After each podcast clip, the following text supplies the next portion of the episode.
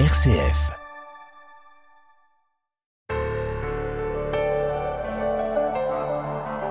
Voici comment est définie par le catéchisme de l'Église catholique la communion des saints. Les trois états de l'Église.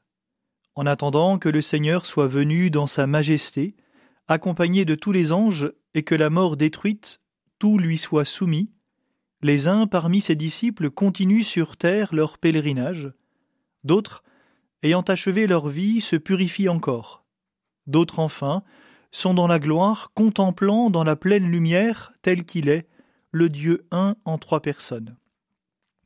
Tous cependant, à des degrés divers et sous des formes diverses, nous communions dans la même charité envers Dieu et envers le prochain, chantant à notre Dieu le même hymne de gloire.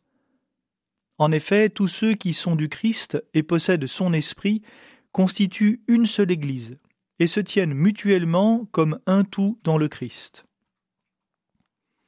L'Église est ainsi composée de ce que l'on nomme l'Église triomphante, c'est-à-dire les saints du ciel, l'Église pérégrinante, les chrétiens qui cheminent sur cette terre, et l'Église souffrante, ceux qui sont au purgatoire.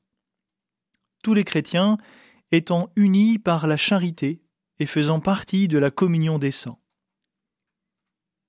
Durant le mois de novembre, nous expérimentons d'une manière toute particulière cette communion des saints.